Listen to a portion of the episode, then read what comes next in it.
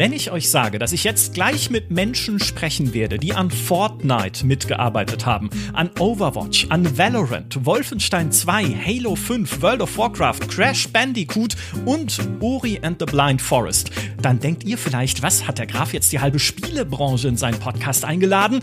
Naja, nicht ganz. Ich habe ein Studio eingeladen, das an all diesen Projekten und noch mehr mitgewirkt hat. Es sitzt in Berlin und nennt sich Airborne Studios. Die Airborne Studios sind spezialisiert auf Grafikdesign, auf den Bau von 3D-Modellen wie Multiplayer-Outfits für Halo oder von Charakteren wie für Valorant. Sie steuern Konzeptzeichnungen bei oder entwerfen sogar, wie bei Uri and the Blind Forest, den kompletten märchenhaften Grafikstil. Und ja, das finde ich wahnsinnig spannend, weil Airborne eine ganz andere Art von Entwicklerstudio ist als diejenigen, mit denen wir hier bei GameStar normalerweise sprechen. Und ich möchte wissen, wie diese kreative Zuarbeit funktioniert. Wie ist es denn, an Spielen mitzuarbeiten, die nicht die eigenen sind, aber zu denen man ja doch etwas Wesentliches und Wichtiges beiträgt? Und natürlich können und wollen wir auch allgemein über Spielegrafik sprechen und welche Trends es da aktuell so gibt. Nicht umsonst haben die Airborne Studios im August 2022 ein schickes Showcase-Video auf Basis der Unreal Engine 5 veröffentlicht. So, viel geredet, jetzt dürfen andere reden, nämlich meine beiden Gäste. Ich begrüße herzlich den Mitgründer der Airborne Studios, der an zahlreichen Projekten von Halo bis Overwatch selbst mitgearbeitet und das Teaserbild für diesen Podcast auf GameStar.de gestaltet hat. Herzlich willkommen, Steffen Unger. Guten Morgen. Außerdem mit dabei ist der damalige Lead Artist von Uri and the Blind Forest, der bei Airborne die meisten Projekte leitet, bei denen es darum geht, Konzepte und äh, Grafikstile zu entwerfen. Herzlich willkommen, Johannes Fiegelhuber. Hallo, freut mich mit dabei zu sein. Ja, freut mich sehr, dass ihr beiden da seid. Wie gesagt, ihr seid, das ist ein super spannendes Thema für mich, weil Airborne etwas so anderes macht als die ich nenne sie jetzt mal klassischen Entwicklerstudios, die wir bei GameStar normalerweise begrüßen dürfen. Ähm, Stefan, magst du vielleicht damit anfangen zu erzählen, wie die Airborne Studios entstanden sind? Hm, ja, klar, gerne. Also es fing ursprünglich an, so nach dem Ende von Paraworld, so 2007. Also viele von uns arbeiten schon seitdem, schon vorher zusammen da habe ich mich selbstständig gemacht und wir haben halt immer wieder lose miteinander gearbeitet und wollten dann halt Projekte zusammen schaffen und haben dann als, als Freelancer für verschiedene Kunden immer wieder zusammengearbeitet.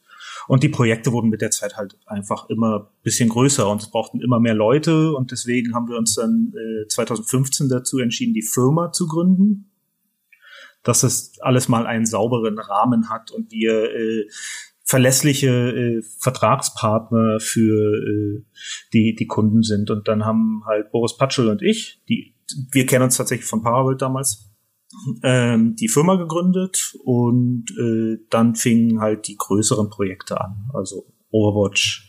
Das war so kurz nach dem Ende von Ori in etwa. Ich glaube, Johannes könnte dann zu der Geschichte auch ein bisschen was sagen. Mhm. Ich möchte erst kurz eine Lanze brechen für Paraworld. Das wusste ich überhaupt nicht. Ein Dinosaurier-Strategiespiel, damals in Deutschland entwickelt. Äh, an dieser Stelle auch wieder das, wir hatten dieses Plädoyer schon häufiger im GameStar Podcast. Mehr Spiele mit Dinosauriern. Ja, absolut immer.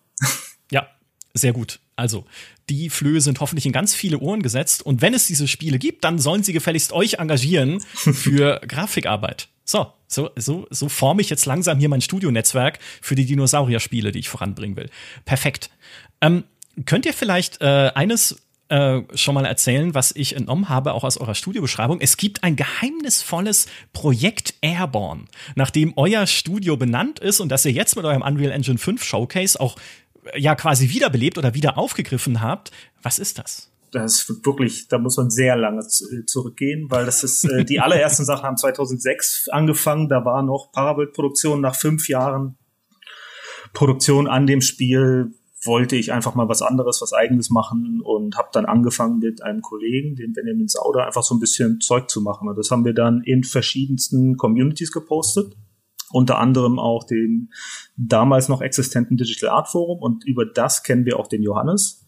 Und dann kamen mit der Zeit nach und nach noch Leute dazu und haben Sachen dazu beigesteuert und das Projekt äh, in eine gewisse Richtung entwickelt. So. Und 2008 haben wir äh, mit dem Projekt so ein, so ein Mod gemacht. Also zu dem Zeitpunkt gab es noch keine kostenlose Unreal Engine. Das heißt, es war ein Mod für Unreal Tournament. Und zu dem Zeitpunkt gab es äh, den Make Something Unreal Contest. Und da haben wir für die beste Art Direction, glaube ich, einen Preis gewonnen. Mhm. Und mit dem äh, Preis haben wir uns quasi Namensrechte für Europa gesichert. Und damit man Namensrechte in Europa nicht verliert, muss man sie monetär einsetzen. Und so kam es, dass das Studio nach dem Projekt benannt wurde, damit wir einfach diese Rechte nicht verlieren.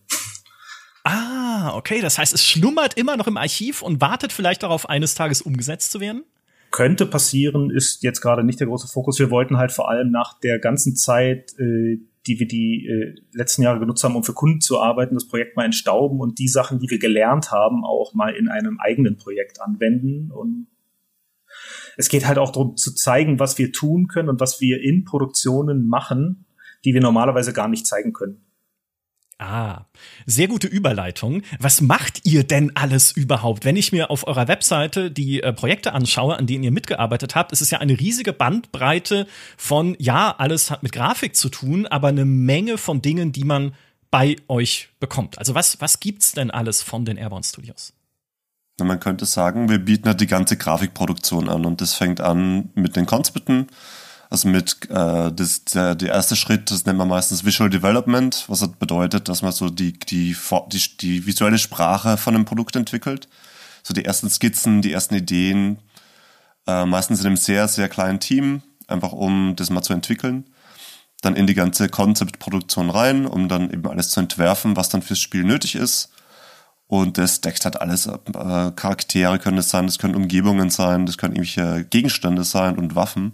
Das können Ideen für Gameplay-Mechaniken sein, die noch nicht entwickelt wurden. Genau, alles Mögliche.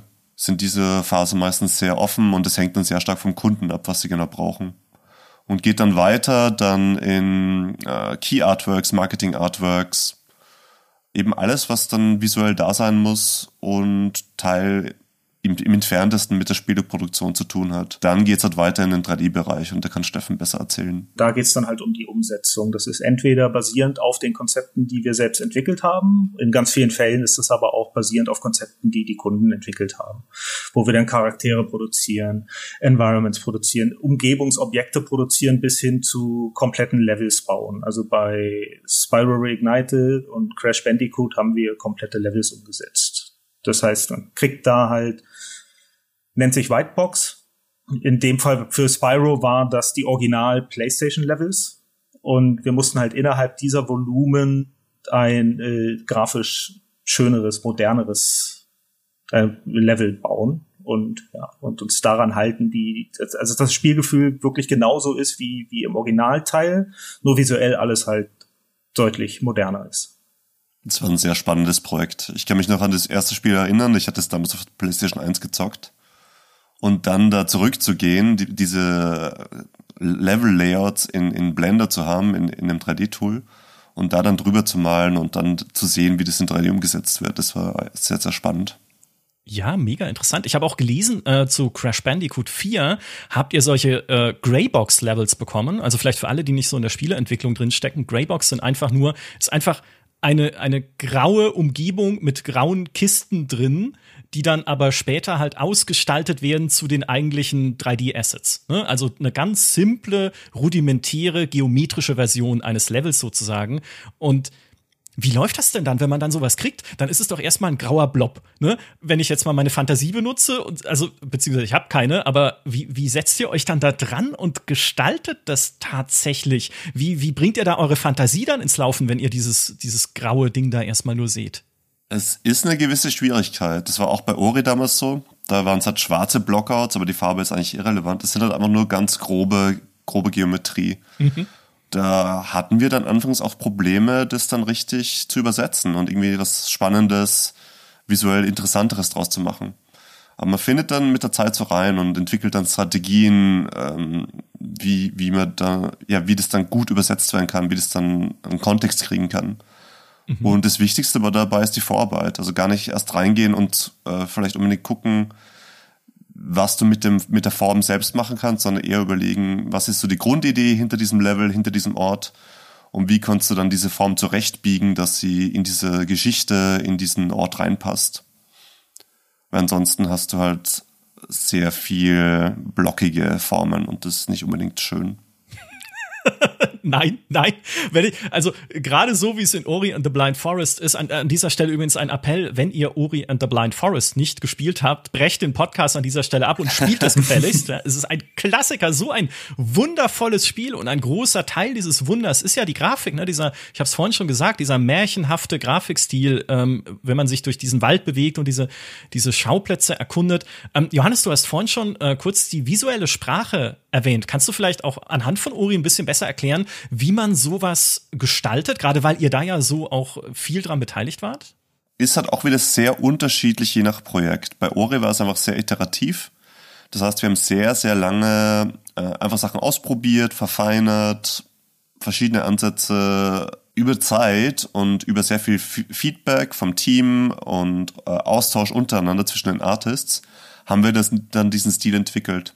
Also es gab so, gab so eine Grundidee anfangs, es gab auch so, so erste visuelle Prototypen, die noch sehr anders aussahen. Also das erste, was ich mich erinnern kann, aus, aus Thomas, der, der Chef von uns, so dass mir das gepitcht hatte, das sah noch ein bisschen aus wie Limbo mit bisschen Farben und bisschen Kameraeffekten. Oha. Also sehr viel simpler. Und es hat sich dann eben sehr stark verändert. Danach kam dann eine Version, wo es halt ähnlich wie dem Greyboxing nur ums Gameplay ging. Und mhm. da war, war Ori nur ein Block, ein weißer Block, der aber sehr gut sich angefühlt hat von der Kontrolle her und wo der Animator diesen Block schon sehr gut animiert hat. Und das schon das hat sich so gut angefühlt, dass wir gesagt haben, okay, daran müssen wir arbeiten. Das, sieht, das, sieht so, das kann so cool werden. Ja. Ein schöner Block, das ist so wunderbar. Ja, ja, tatsächlich. Wir können da mal raussuchen, wie das aussah. Ich denke, da findet man Videos zu. Mhm. Und ganz so iterativ ist es selten. Meistens ist es schon ein bisschen äh, zielgerichteter. Es gibt eine Style Guide oder sowas oder so eine Art Bibel, wo schon viele von diesen, sag ich mal, Regeln schon festgelegt sind. Und bei Ori gab es halt alles nicht. Und wir haben dann einfach sehr, sehr viel entwickelt und sehr lang an dem Stil gefeilt. Eigentlich fast bis zum Ende. Also die letzten Elemente, die das Spiel dann richtig schön gemacht haben. Eben die ganzen Pflanzen, die sich bewegt haben, die Lichteffekte, die Partikel das kam alles erst sehr spät. Und das Ziel war schon da, aber es war alles noch viel roher und viel gröber.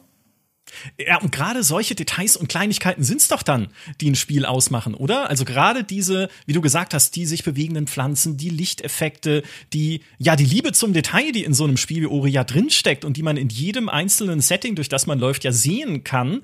Ähm, wundert mich gar nicht, dass das viel Arbeit war. Also im Gegenteil. Hätte mich gewundert, wenn ihr gesagt hättet, das schnipp ich einfach so an einem Feierabend zusammen, was man da in Uri gesehen hat. Wahnsinn. Wie ist es denn jetzt? Ihr habt ja schon, ich habe es im Eingang, äh, Eingangs gesagt, ihr habt ja schon an sehr, sehr vielen unterschiedlichen Projekten äh, mitarbeiten dürfen. Was, äh, was würdet ihr denn sagen, äh, vielleicht für dich, Johannes, zuerst, was war denn das Verrückteste, das du jemals gestalten durftest? Das Verrückteste, was ich jemals gestalten durfte. Da gab es ein so ein Ding, da hatte mich mal jemand per E-Mail angeschrieben und das ist irgendwie im Spam gelandet und ich hatte es Jahre lang nicht gesehen. Und, also es war dann einfach weg. Und da hat er mich der Jahre später nochmal angeschrieben. Und es war so ein Privatmensch, ich glaube Australier, der hat einfach wildfremde Artists angeschrieben, ob sie ihm eine Zeichnung von einem Schwein machen können. und hat dann noch so Beispielzeichnungen mitgeschickt und war, hat es super nett geschrieben, war auch irgendwie gar nicht pissig, dass ich ihm jahrelang nicht geantwortet habe. und ich habe das dann wieder jahrelang liegen lassen und irgendwie drauf vergessen. Und irgendwann habe ich ihm dann diese Zeichnung gemacht und geschickt. Und er war super glücklich und hat mir ein Foto geschickt, wie er sich darüber freut. Und es war irgendwie, es war super bizarr, aber irgendwie auch sehr schön. Aber, aber wofür war das? Einfach für sich persönlich. Er, er mochte Ze Ach. Zeichnungen von Schweinen und hat einfach Leute gefragt, ob sie mir welche, welche machen. Okay, ah ja, krass. Ich habe schon gedacht, jetzt fliegst du irgendwann mal nach Australien in Urlaub oder so und dann ist überall dieses Schwein so die größte Ladenkette Australiens benutzt dieses Schwein als Logo und so und die hat's nie einer gesagt.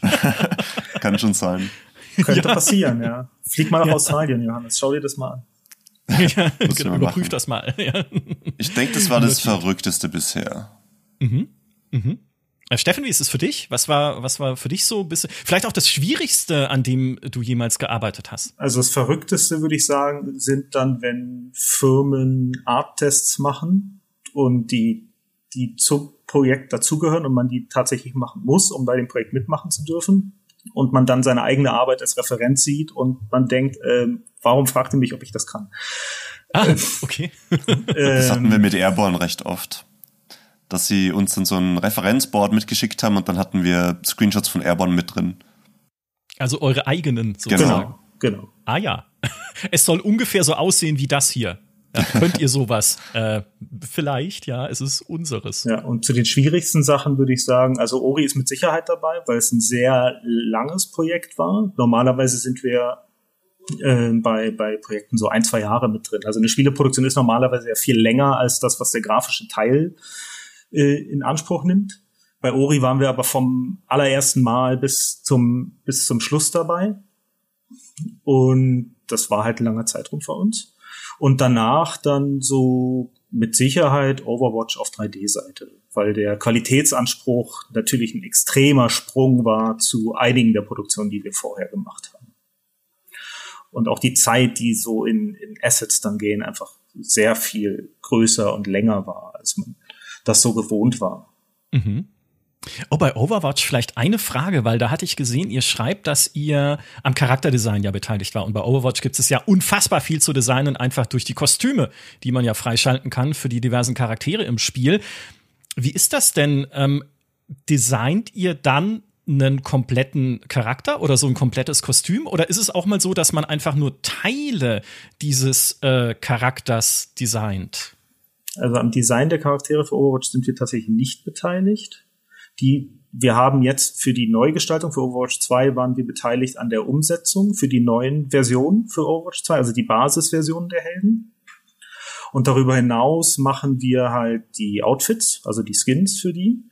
Und da ist der Designaufwand eher äh, derart, dass wir die Konzepte bekommen, die nicht immer im finalen Stil sind, sondern nur die Idee des Outfits sind und wir diese dann umsetzen im Stil, wie es also das Ziel ist, dass sämtliche Objekte nachher zusammen in einer Spielwelt sind, zusammengehörig aussehen, egal welcher äh, Zeichner vorher die Entwürfe gemacht hat.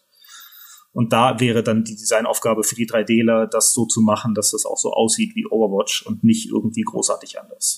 okay. Ja. Okay, ja, leuchtet ein. Was ich eigentlich meinte ist, ähm, weil in meiner Vorstellung ist natürlich, wenn man sagt, man designt ein Kostüm, dann designt man das ganze Kostüm. Also weiß ich nicht, Stiefel, Gürtel, Mantel, Hut oder so. Ist es manchmal auch nur so, dass man Teile davon designt? Also keine Ahnung, es gibt jetzt hypothetisch gesprochen einen Charakter, der irgendwie Handgranaten am Gürtel hat, dass dann gesagt wird, okay, wir brauchen jetzt ganz spezifisch jemanden, der uns diese Handgranaten beispielsweise baut. Ja, ja, ja, absolut. Also wir machen auch Kleinstteile. Also okay. bei manchen Produktionen, also wir haben es nicht so ganz so krass, dass wir dann jahrelang nur Stiefel produzieren. Aber dass mal jemand ein paar Stiefel produziert, äh, unabhängig vom Rest des Outfits, passiert auf jeden Fall. Okay, in der Stiefelabteilung. okay, wundervoll. Ähm, gehen wir noch mal einen Schritt zurück. Du hast es gerade schon erwähnt, äh, Pitch-Prozesse und sowas. Wie läuft denn die Kontaktaufnahme mit Firmen, die eure Zuarbeit brauchen? Werdet ihr von denen kontaktiert oder gibt es eben dann so eine Art Pitch und ihr bewerbt euch für Aufträge mit Dingen, die ihr auch schon vorher gemacht habt? Also glücklicherweise mussten wir noch nie Akquise betreiben. Warum auch immer, bisher kamen die Kunden immer zu uns und äh, zum Glück war die Zusammenarbeit immer äh, so gut, dass auch wenn Leute von einer Firma zur nächsten gegangen sind, uns dann empfohlen haben und wir darüber an die an die neuen Aufträge gekommen sind. Mhm. Das heißt, so, so das typische Werbepitch, fünf Agenturen machen dasselbe und eine kriegt dann den Zuschlag, sowas mussten wir zum Glück noch nie machen. Okay.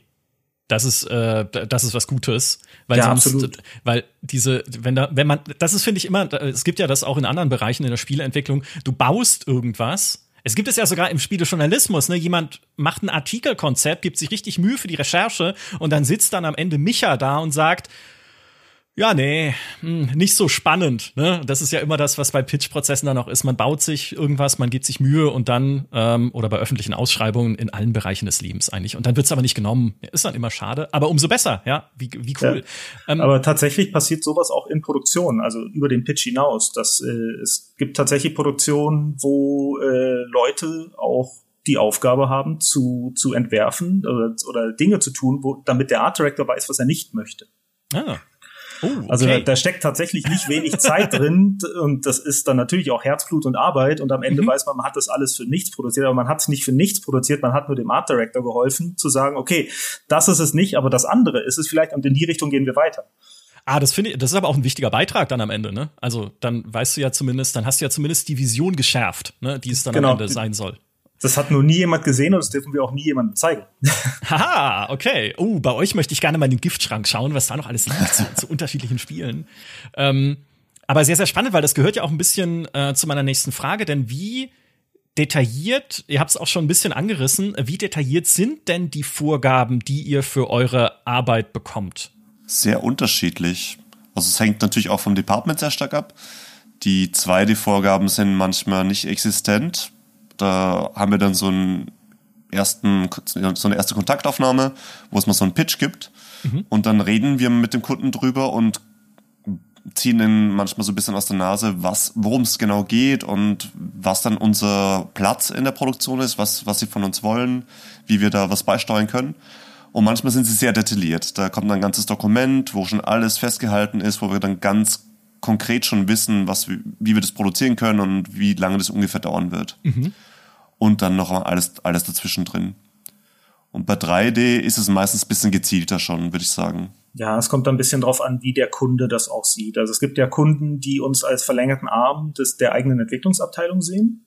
Und dann gibt's Kunden, die im Grunde möglichst wenig Arbeit haben wollen und einfach nur hier macht man. Mhm, und da ist dann, äh, also wir arbeiten lieber mit der ersten Kategorie und kommunizieren gerne viel mit denen und sind Teil des Teams und sind äh, immer im Kontakt und im Austausch, auch mit den Grafikern auf deren Seite.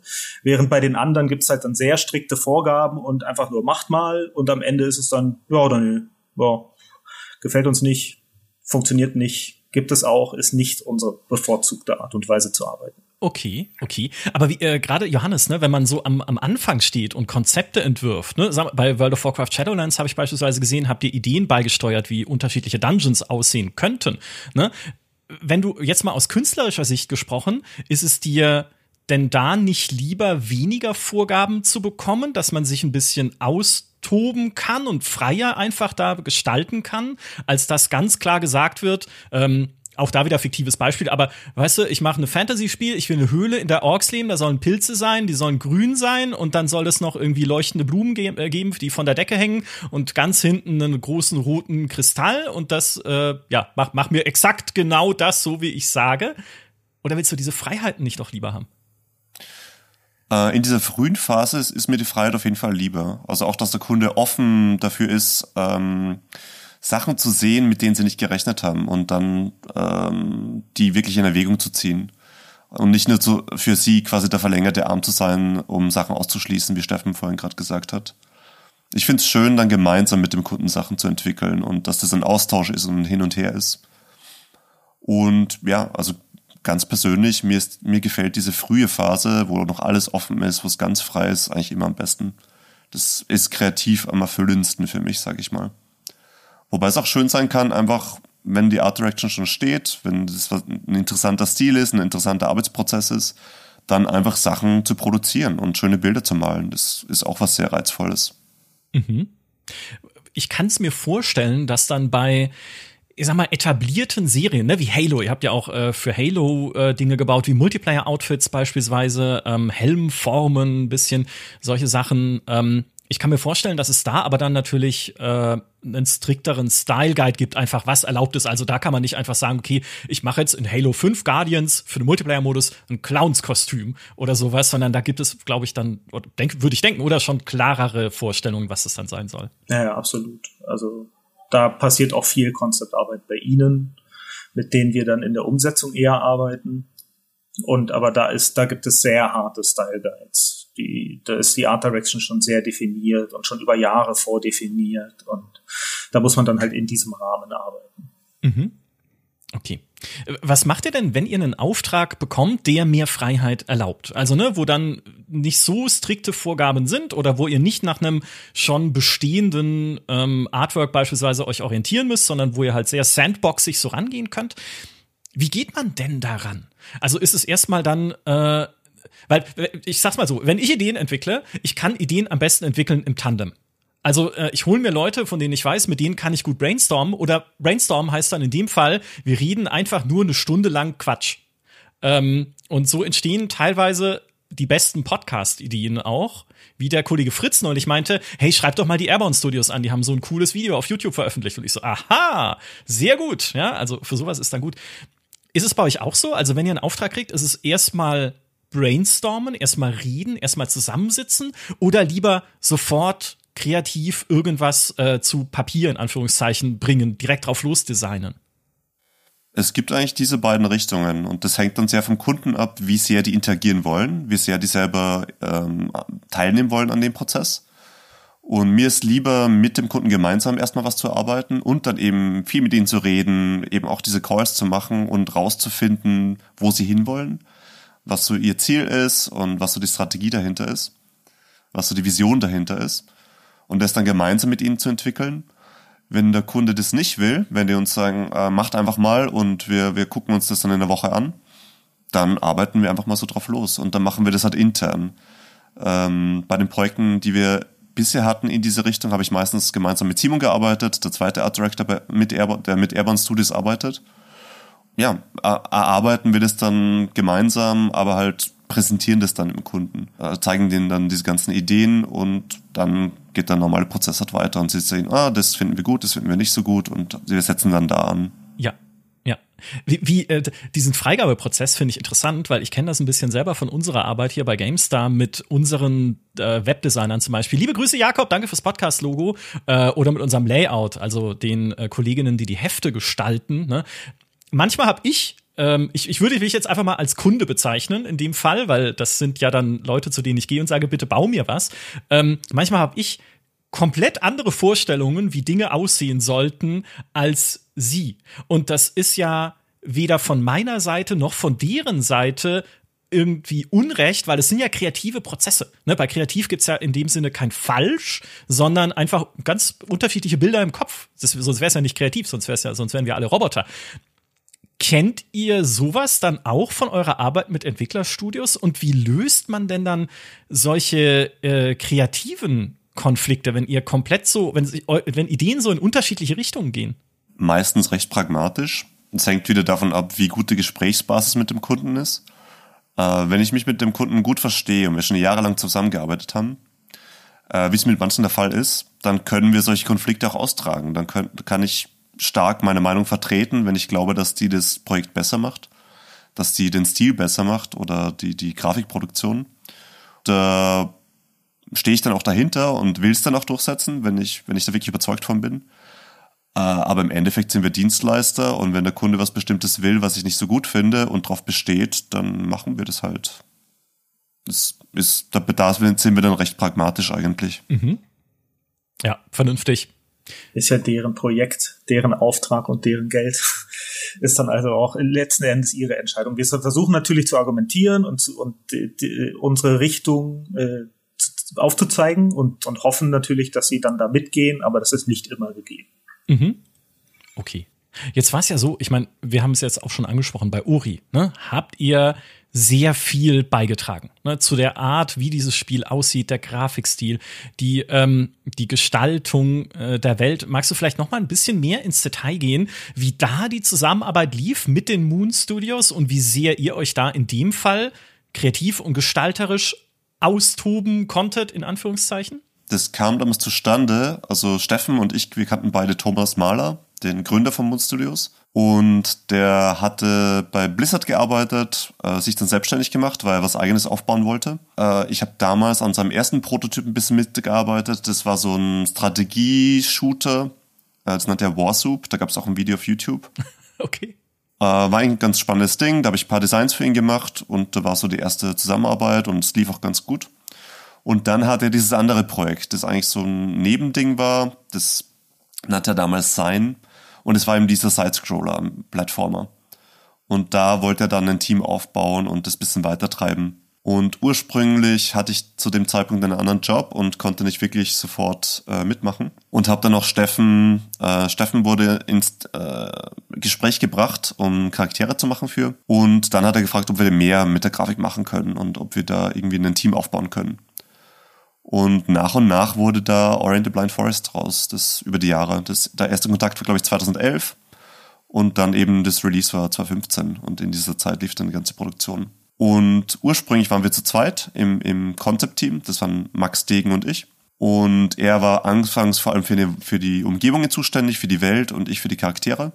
Und wir hatten da eigentlich komplett freie Hand. Wir hatten halt Mhm. Wir kam, bekamen vom ganzen Team Feedback. Das war damals noch ein recht kleines Team. Thomas war der einzige Grafiker. Alle anderen waren halt, es waren Animator dabei, zwei Programmierer oder drei Programmierer schon.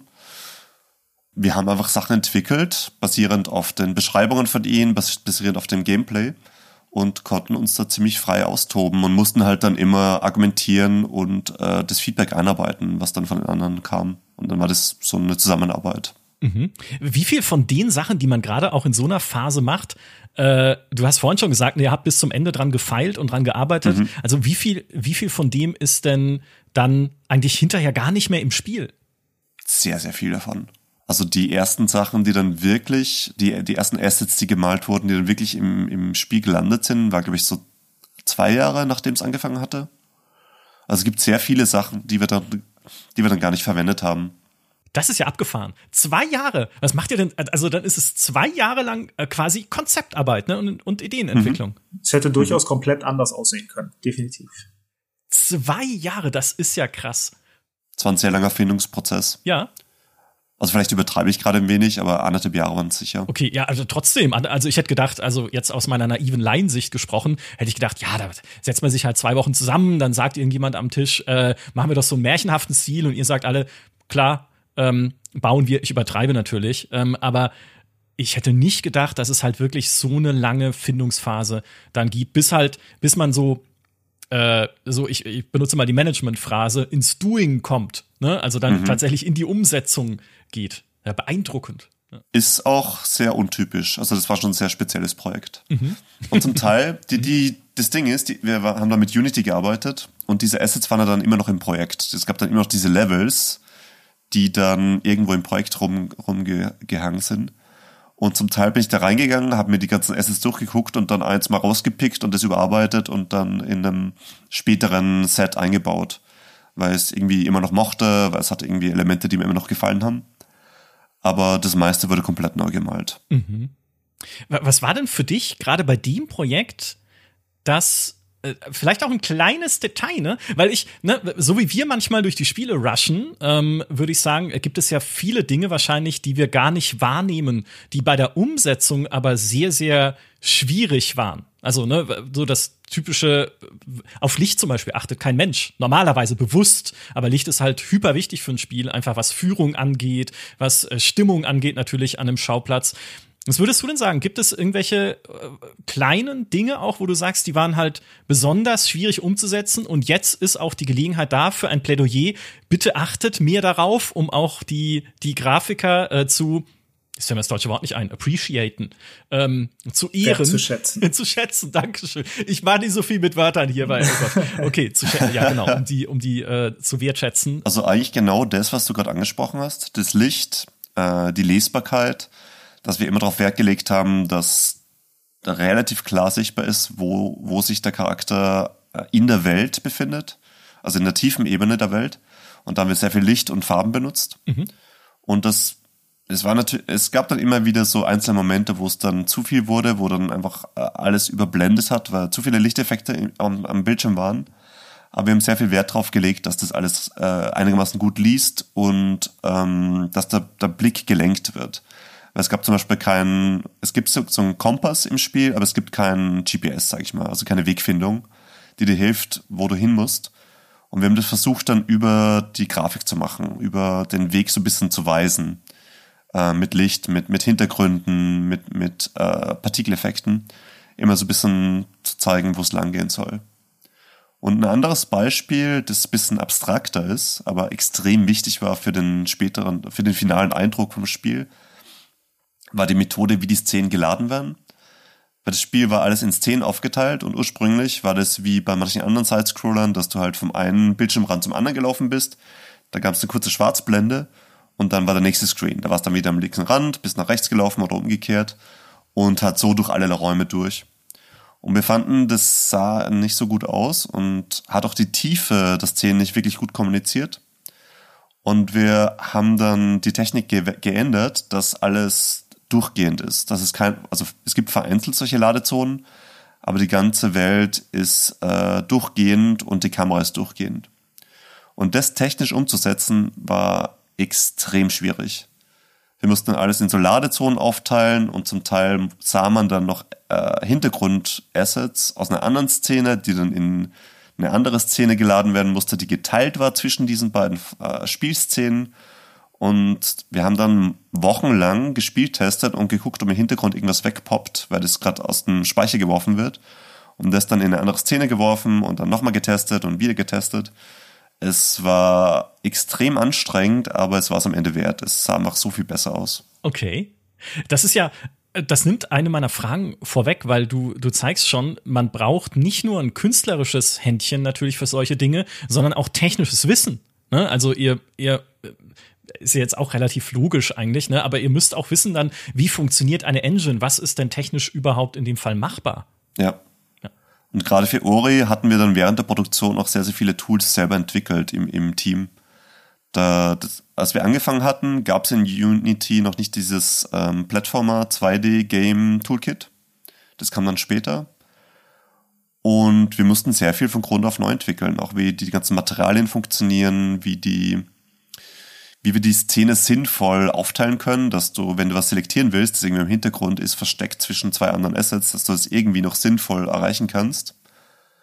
Und ja, ich will jetzt nicht zu sehr ins Detail gehen mit technischen Details, aber Ach, es ist sehr, sehr viel Zeit und Arbeit da reingeflossen in diese technische, in das Hintergrundgerüst. Mhm. Ja, ich, äh, ich breche an dieser Stelle eine weitere Lanze, nämlich für Tools.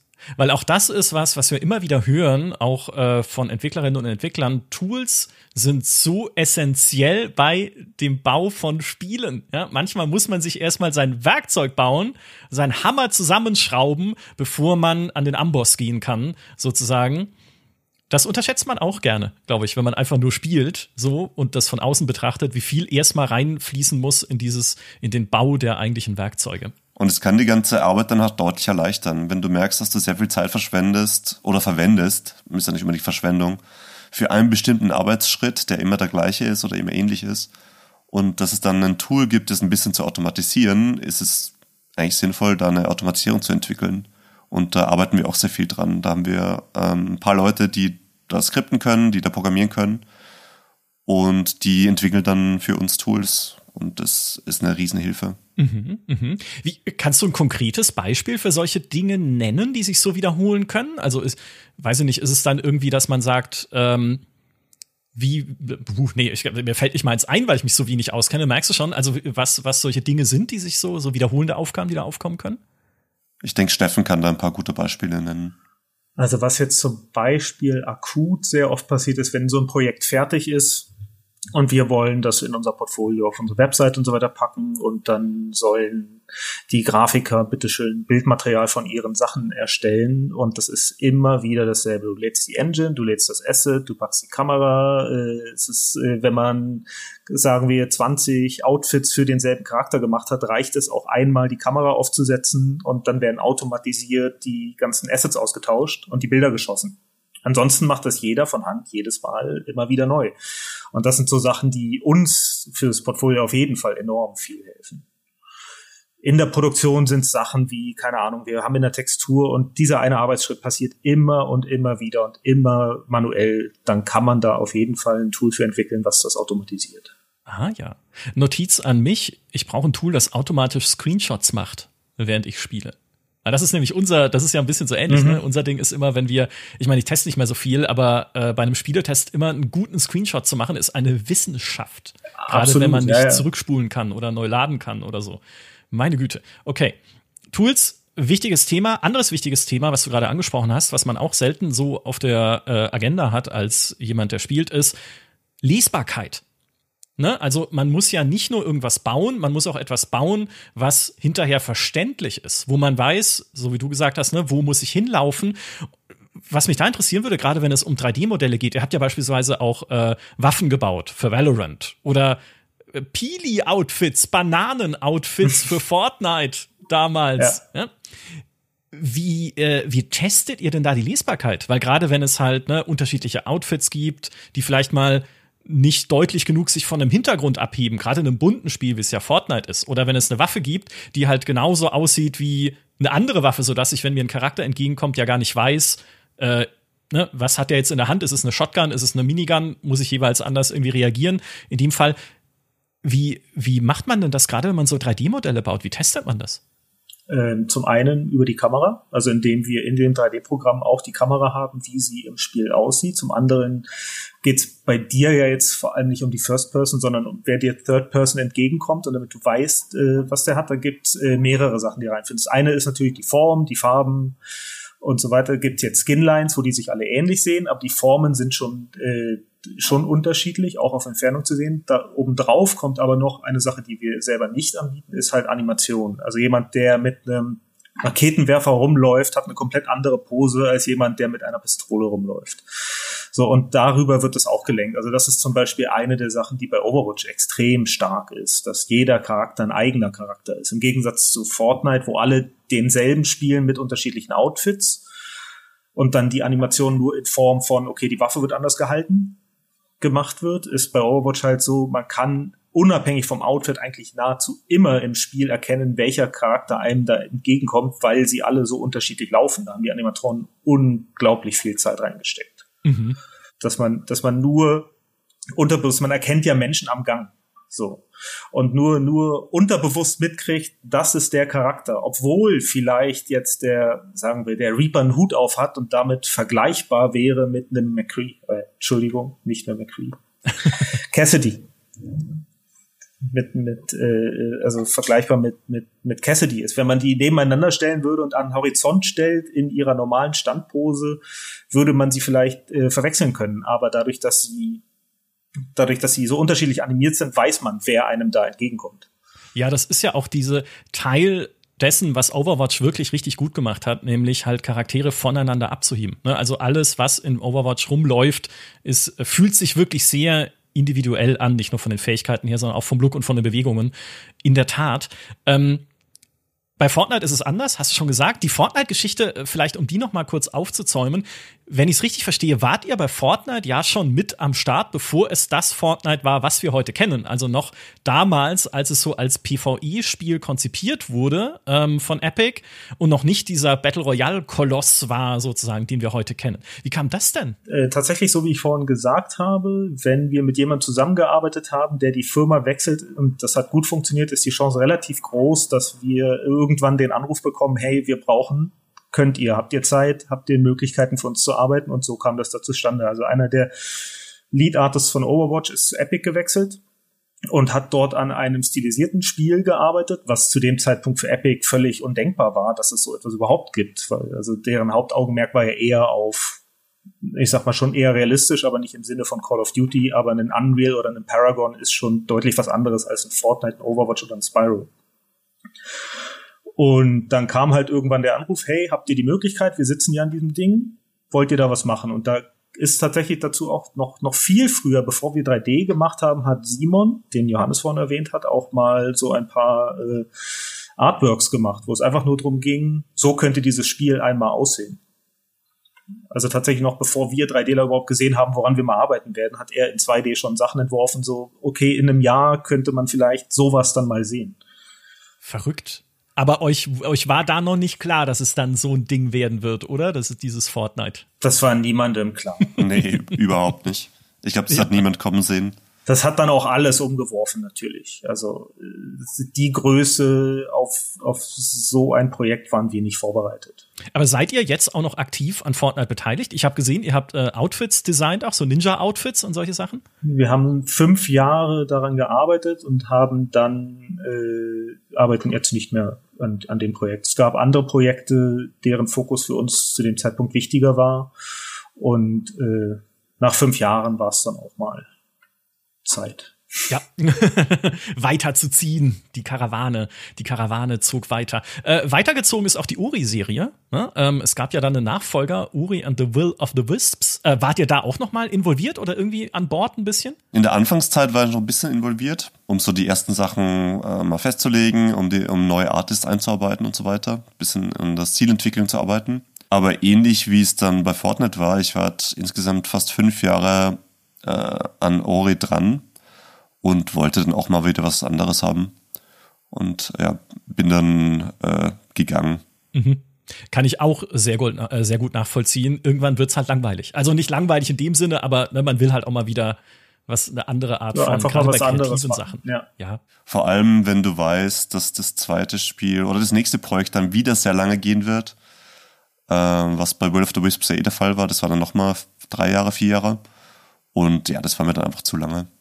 Und so ging es auch dem Großteil vom Team. Und dann ist natürlich klar, dass wir sagen, okay, wir zwingen jetzt nicht äh, zig Leute an diesem Produkt zu arbeiten, weil ein oder zwei vom Team sagen, ja, kann ich mir vorstellen. Und der Rest sagt, nee, eigentlich möchte ich lieber was anderes machen. Also schauen wir eher, dass wir die Möglichkeit geben, an anderen Projekten zu arbeiten. Ja, sehr vernünftig. Das, das ist ein bisschen was, was wir in der Redaktion ja auch versuchen. So bin ich an Podcasts gekommen. Ne? Weil ich auch gesagt habe, ich will jetzt nicht noch mal zehn Jahre lang. Es klingt jetzt gemein, weil es ist trotzdem eine tolle Arbeit natürlich äh, bis heute, aber ich will jetzt nicht nur Artikel schreiben, sondern will mal was anderes machen. So, jetzt Nee, absolut. Bei, Ja. Nee, absolut. Bei, bei Ori ist es jetzt, also Will of the Wisp, da muss man nicht groß drüber debattieren, sieht wieder fantastisch aus. Die Grafiker haben einen super Job ge, äh, gemacht und das wäre auch für uns ein sehr interessantes Projekt gewesen. Aber nach vier Jahren war es dann einfach so, okay, jetzt hätte man gern was anderes und, und der Kunde muss ja dann trotzdem produzieren. Der kann ja dann auch nicht sagen, okay, macht mal eure zwei Jahre Pause und dann kommt mal wieder. Das funktioniert ja auch. ja, genau. Ja. Richtig. Lasst uns über eure Showcase-Demo sprechen. Ich habe es vorhin schon gesagt, ne? ihr habt eine Demo veröffentlicht, äh, ein Video in der Unreal Engine 4, wo ihr eine Szene gebaut habt oder mehrere Szenen äh, gebaut habt in der Spielwelt. Sieht super schön aus, ja. Also auch da für alle, wir verlinken das natürlich auch in unserer Podcast-Beschreibung, damit man sich das anschauen kann. Warum habt ihr das denn gemacht? Was wollt ihr mit so einer Demo denn genau zeigen? Gibt es da vielleicht auch Dinge, die ich zum Beispiel jetzt, wenn ich mir das nur anschaue, gar nicht groß wahrnehme, wo ihr aber sagt, die sind super komplex und super knifflig? Hm, viele Sachen. Also es geht zum einen geht es darum, Sachen zu zeigen, die wir normalerweise im Portfolio gar nicht darstellen können. Also die frühe Arbeit an Projekten, die nie jemand zu sehen bekommt. Weil das ist ja Kundensache und der entscheidet am Ende, was gezeigt wird im Making of und da geht natürlich viel unter von dem, was entwickelt wurde. Oder viel, was für die Tonne, sagen wir mal, produziert wurde, sieht nie jemand. Hier haben wir jetzt die Möglichkeit zu sagen, hey, wir zeigen mal den kompletten Prozess, das geht jetzt demnächst auch los, dass wir dann ein paar Artikel haben und darüber äh, reden werden, wie haben wir diese Welt aufgebaut, wie wurde das technisch umgesetzt und so weiter. Und, und die Möglichkeit zu haben, zu zeigen, hey, wir machen auch anderes als nur die Umsetzung von 3D-Assets, sondern wir machen auch das, die visuelle Entwicklung, die frühe Gestaltung von solchen Sachen und gehen darüber bis zum fertigen Produkt. Das fehlte halt bisher und das wollten wir auf jeden Fall einmal darstellen. Ein anderer Aspekt, den wir auch sehr stark, auf den wir stark fokussiert haben in dem Projekt, war, äh, Sachen auszuprobieren, für die normalerweise keine Zeit ist in der normalen Produktion. Dass wir wirklich auch ein bisschen R&D machen, ein bisschen Recherchezeit, ein bisschen mm, Toolentwicklung auch und Sachen ausprobieren, ja, die, die zum Beispiel bei Overwatch, äh, das ein Multiplayer-Titel ist, nicht wirklich äh, möglich sind. Wie zum Beispiel die Haare, wie diese, die volumetrischen Wolken, die wir verwendet haben, äh, neue Textur-Workflows auszuprobieren, neue ähm, Pipelines auszuprobieren und ja, da einfach zu gucken, wie wir uns da weiter verbessern können oder wie wir uns da auch verändern können. Mhm. Und dadurch, dass es ja kein, äh, kein, also es ist ja nicht spielbar in dem Sinne, ne? Und es muss ja auch nicht am Ende auf einem Rechner zum Beispiel laufen, der eine bestimmte Konfiguration hat, ne? Weil ich denke, das mag auch immer ein limitierender Faktor sein, weil man ja sagt, okay, gerade wenn es ein PC-Spiel ist, dann muss es auch auf einem PC noch gut funktionieren oder skalierbar sein zumindest, der halt dann fünf Jahre alt ist beispielsweise oder sogar zehn oder so, wenn wir in die Extreme gehen. Da kann man sich ja auch nicht komplett austoben. Genau, also wir haben gesagt, wir wollen etwas machen, um ein bisschen mehr uns äh, zukunftssicher zu machen. Also zukunftssicher heißt in dem Fall PS5, die neueste Xbox und aktuelle PC-Hardware abdecken und auch Sachen benutzen, die jetzt natürlich noch gar nicht so im breiten Markt angekommen sind, aber dafür vorbereitet zu sein, zu wissen, wie funktioniert der ganze Raytracing.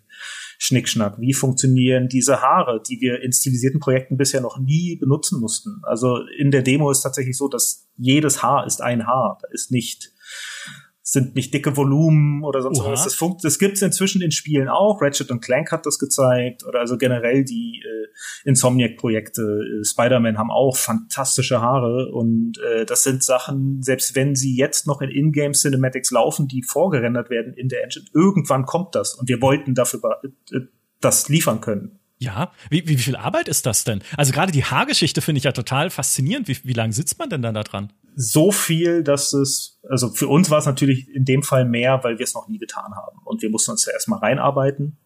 Für die Visual Effects Branche, also Werbung, Film und so weiter, gibt es das ja schon sehr lange. Und die Technik ist halt aus Visual Effects übernommen und Epic hat das inzwischen in die Unreal Engine eingebaut.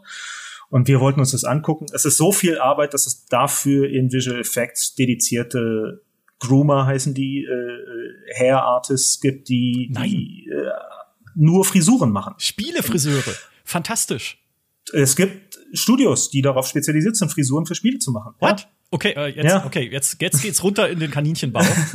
also das ist eine Sache, die wir, die wir tatsächlich nicht machen wollen. Unser, unser Anspruch ist eigentlich schon, dass wir in der Lage sind, vom Konzept bis zum fertigen Asset die Sachen zu liefern und das nicht jeden Handschlag zu einem, zu einem, zu einer eigenen Abteilung zu machen. Aber es wird Sachen geben, die so komplex sind, wo das dann vielleicht auch mal nötig sein wird. Und Haare ist tatsächlich so ein Thema, wo, wo es schon absehbar ist, dass es irgendwann Spezialisten gibt, die dann hauptsächlich Haare machen. Mhm. Jetzt räumst du auch gleichzeitig auf mit einem na, ich will es kein Vorurteil nennen, aber es gibt eine Sache, die wir oft lesen, ähm, wenn es um Spieleentwicklung geht und neue Grafik-Engines, nämlich, und das ist ja auch was, mit dem Epic wirbt, wenn es um sowas geht wie die Unreal Engine 5, dass die viele Automatikversionen für Dinge mitbringen, die man früher von Hand machen musste. Ne, wie zum Beispiel Level of Detail, das ist die Engine jetzt eigentlich beherrscht, während du früher halt unterschiedliche Versionen, unterschiedlich detaillierte Versionen von Objekten bauen musstest, die dann mit wachsender Entfernung im 3D-Spiel halt immer detailärmer werden, damit sie halt nicht den kompletten Speicher voll kleistern, weil sie immer voll detailliert sind. Solche Dinge kann die Unreal Engine 5 jetzt auch automatisch. Und was viele Leute, manche Leute daraus folgern, ist, ja, schau mal, irgendwann kommt doch alles nur noch automatisch aus der Engine raus. Ne? Also die meiste Grafikentwicklung ähm, wird automatisiert. Aber was du gerade beschreibst, ist das komplette Gegenteil davon. Ne? Weil die Engine, je mehr sie kann, desto noch viel mehr kannst du halt gerade ins Detail gehen und äh, Dinge von Hand machen und musst es ja vielleicht dann auch. Also es gibt natürlich immer zwei parallel laufende Sachen. Das eine ist die Automatisierung über Tools oder keine Ahnung KI. Das fängt ja jetzt gerade erst an, ähm, die die die Arbeit vereinfachen soll. Aber mit den Mitteln steigen bisher immer die Anforderungen. Also ich, wir haben es noch nie erlebt in den letzten 20 Jahren, dass eine Spieleproduktion einfacher wurde als die davor. Das kann kippen jetzt mit KI. Niemand weiß es. Niemand weiß genau, wo das hinten läuft. Noch sind wir weit davon entfernt, denke ich, dass das automatisiert läuft. Aber vielleicht kommen wir da irgendwann mal hin. Äh, schauen wir mal, ob es uns, uns unsere ganzen Arbeitsplätze klaut. Ich hoffe nicht. Die Angst vor dem Roboter, ja. Mm, okay. Können wir halt einfach noch nicht vorhersehen, wo das genau hingeht. Jetzt gibt es da momentan so viele rechtliche Probleme, die erstmal geklärt werden müssen. Vorher wird das eh nicht in der Industrie eingesetzt. Und äh, aber momentan ist es tatsächlich so, dass die, die, die Arbeitszeiten für Grafik eher immer mehr wurden und nicht weniger über die Jahre. Und da ist es natürlich gut, dann auch Möglichkeiten zu haben, das zu verkürzen. Aber gerade, ähm, um kurz bei diesem KI-Thema zu bleiben, weil das was ist, mit dem wir uns auch immer mal wieder so hobbymäßig beschäftigen oder sich auch unser Team bei GameStar Tech beschäftigt. Ne? Man kennt sie ja inzwischen, diese einfach KI-Tools, wo du irgendwie ein paar Begriffe eingibst und dann schmeißen sie dir ein Bild raus. Ne? Also einfach irgendwie eine natürlich noch nicht komplett gerenderte 3D-Level-Szene, aber halt irgendwie so eine Artwork. Ähm, gerade für dich, Johannes, ne? Also wie, wie ist das denn, ähm, wenn ihr ja auch in diesem Konzeptbereich arbeitet und in der Ideenentwicklung? Könnte man ja jetzt sagen, naja, kann ich ja auch bei einer KI irgendwie Dungeon eingeben und mal gucken, was sie mir auswirft. Ist es nicht, also ist es einerseits, ne, ist es eher eine, ist es eine Bedrohung oder sagst du, hey, das ist ja auch eine Art von neuem Tool, mit dem du arbeiten kannst? Äh, als das Anfang des Jahres groß zum ersten Mal in den Medien aufkam, haben wir uns das auch im Detail ein bisschen angeguckt, so ein bisschen damit herumexperimentiert. Ähm, und man könnte das schon einsetzen, aber es ist relativ schwer, da was Gezieltes rauszukriegen. ja. Also bei unserem Job ist es so, dass wir meistens sehr konkrete Vorgaben haben und dann auch äh, auf, gerade wenn es in 3D umgesetzt werden muss, muss auch funktionieren. Dann kann ich, da kannst du einfach sagen, ja, das, da ist irgendeine Hand und irgendein Schultergelenk, sondern das muss dann auch äh, in, in 3D funktionieren. Und drum, da sind die Tools noch nicht ausgereift genug.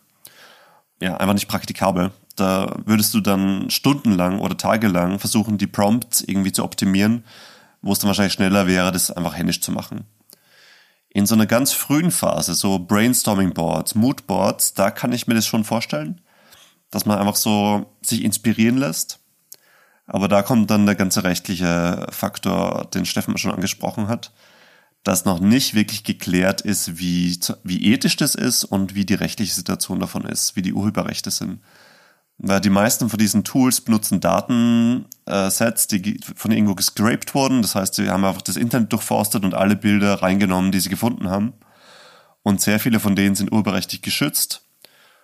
Und das ist ein Riesenfass, sobald da eine große Firma entscheidet, okay, das wollen wir nicht. Wenn da eine IP drin ist, sagen wir Disney oder irgendwas, wenn die mal rechtlich aktiv werden, wird das alles abgewürgt werden, nehme ich an. Oh ja, oh ja. Also bisher halten halt alle die Hände hoch und sagen, hier, diese, diese Metadaten, also der Inhalt des Bildes in Textform, der, der gehört uns und den geben wir euch kostenlos oder gegen ein Monatsabo. Aber die ganzen Bilder, die könnten möglicherweise äh, kopiergeschützt sein. Also da steckt möglicherweise ein Copyright hinter. Das kann man ja nicht in irgendeinem Produkt verwenden derzeit in dem Zustand, solange das nicht geklärt ist. Ja, ja, mega spannend. Mega spannender Bereich auf jeden Fall, auch für die nächsten Jahre, was sich da noch tun wird und was sich da noch weiterentwickelt, auch rechtlich gesehen.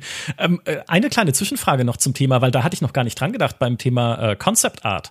Ähm, du sagst, man muss ja auch darauf achten, dass es später in 3D auch umsetzbar sein wird, was man da entwirft. Also ist es dann tatsächlich so, wenn ihr irgendwie auch einen Auftrag kriegt, jetzt äh, wieder fiktiv gesprochen, ne, entwirf mir einen Goblin-Ingenieur, der einen Zeppelin gebaut hat und aller einsam in einer eisigen Berghütte lebt und ein bisschen verschroben ist. So, wenn du sowas dann äh, entwirfst und anfängst halt dich äh, da ein bisschen rein zu, reinzudenken, dann baust du das aber oder zeichnest das auch schon in der Konzeptzeichnung mit dem Gedanken im Hinterkopf, wie wird das denn in der Engine dann überhaupt umsetzbar sein? Meistens schon, ja. Also manchmal, gerade in frühen Phasen, lege ich nicht so viel Wert drauf. Da geht es einfach eher um die Idee, also das Kernthema, das dahinter steht. Aber gerade wenn es um komplexere Sachen geht, äh, um Räumlichkeiten oder komplexe Maschinen oder Charakterdesigns, arbeiten wir dann sehr oft auch schon in 3D und blocken das in 3D aus. Das ist dann nicht sauber, das kannst du dann nicht direkt im Spiel verwenden, aber zumindest die Volumen mal da sind, dass ich, dass es greifbar wird, dass einfach wie so ein so, so ein grobes äh, Tonmodell, sage ich mal, oder ein Papiermodell. Und dann, da arbeiten wir dann drüber und zeichnen drüber, malen drüber, rennen es aus, geben dem ganzen Materialien. Aber es ist immer schon im Hinterkopf, dass es ja doch umsetzbar sein muss.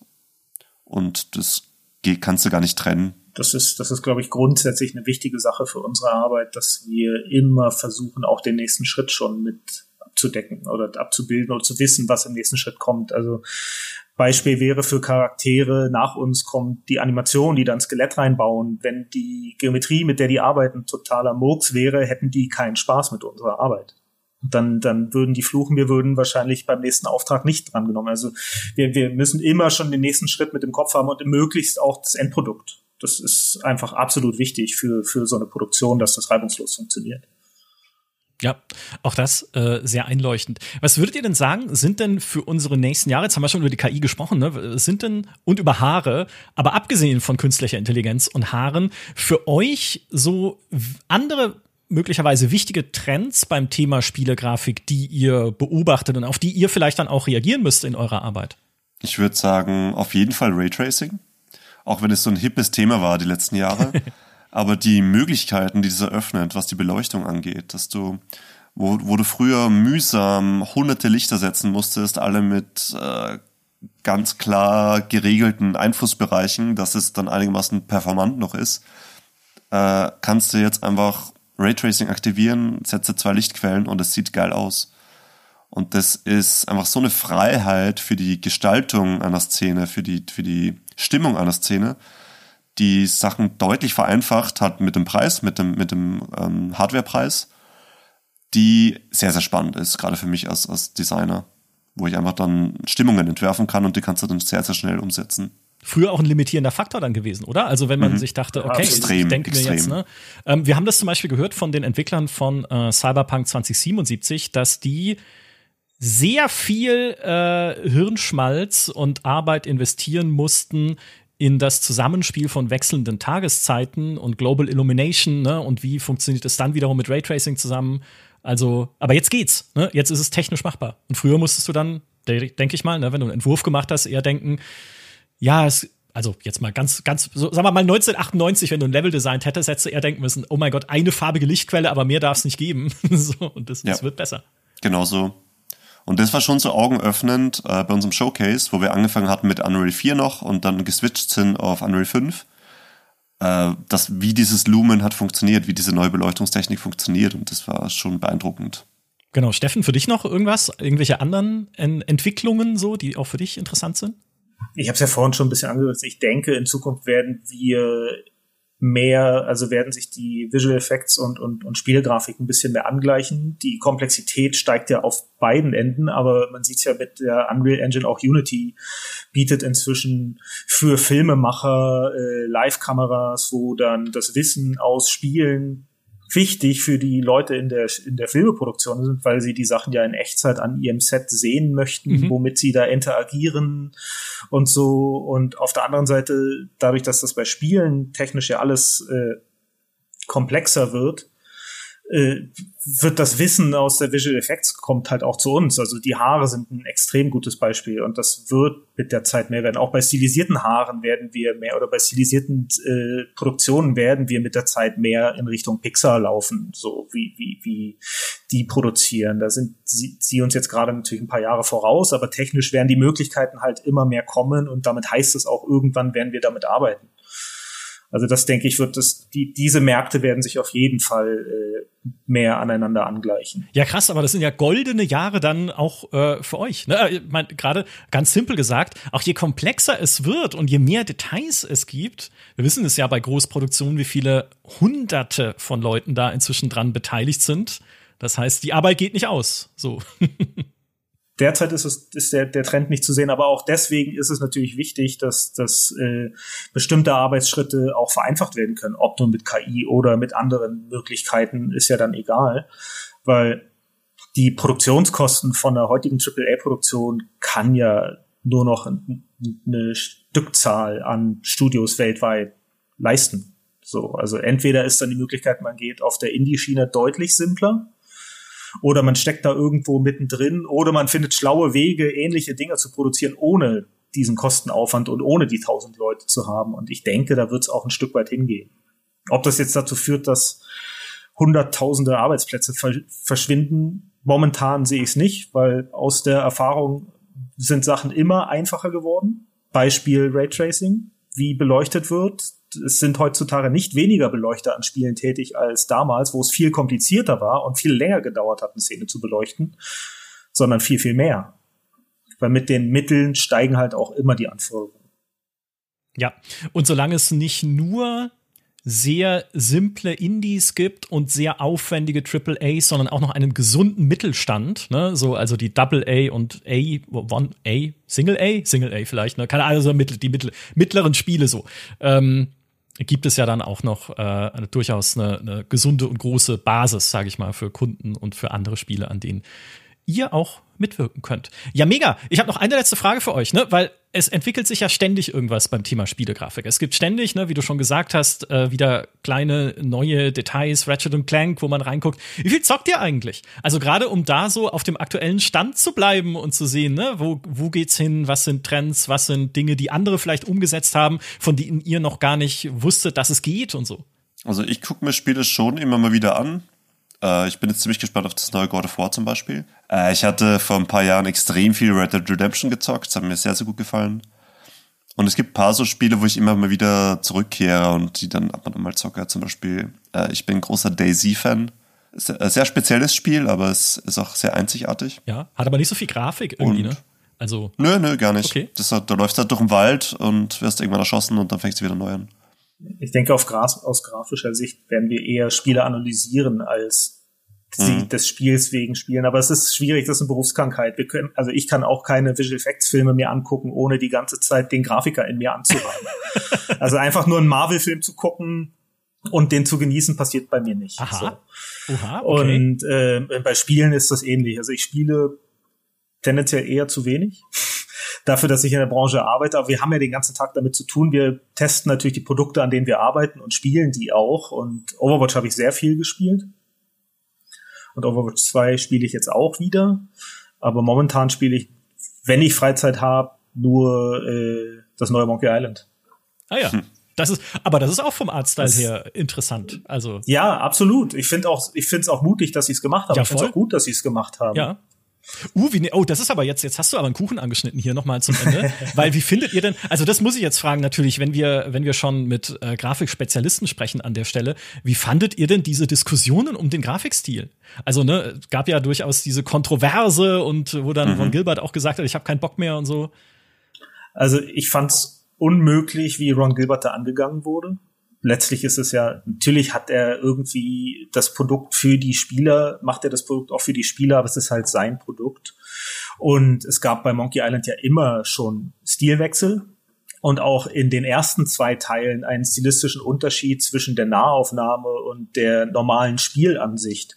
Und ich kann mir vorstellen, dass viele der Spieler diese Nahaufnahmen, also die doch relativ realistisch das als Stil haben wollen. Persönlich kann ich mir das für Monkey Island aber gar nicht vorstellen, weil alles immer ein bisschen mhm. krumm und schief war und, und stilisiert und Vielleicht ist es jetzt, soweit ich persönlich finde es sehr ansprechend. Ich finde es sehr gut, wenn, wenn Firmen sich trauen, mutige Stile zu machen. Ich finde auch die, keine Ahnung, Pixar- und Disney-Filme interessanter, wo sie sich trauen, stilistisch mehr zu machen, als, okay, jetzt ist noch mal Rapunzel mit einer anderen Frisur. Mhm. Ja, das äh, finde ich ist ein wunderschönes Schlusswort. Vielen Dank äh, dafür und vielen Dank für eure Einblicke in die Arbeit der Airborne Studios und wie es so ist als, als Grafikprofis so zu Projekten äh, beizutragen. Danke Steffen, danke Johannes und vielen Dank an alle, die uns auch diesmal wieder zugehört haben. Macht's gut und bis zum nächsten Grafikwunder. Tschüss. Vielen Dank fürs Gespräch. Tschüss.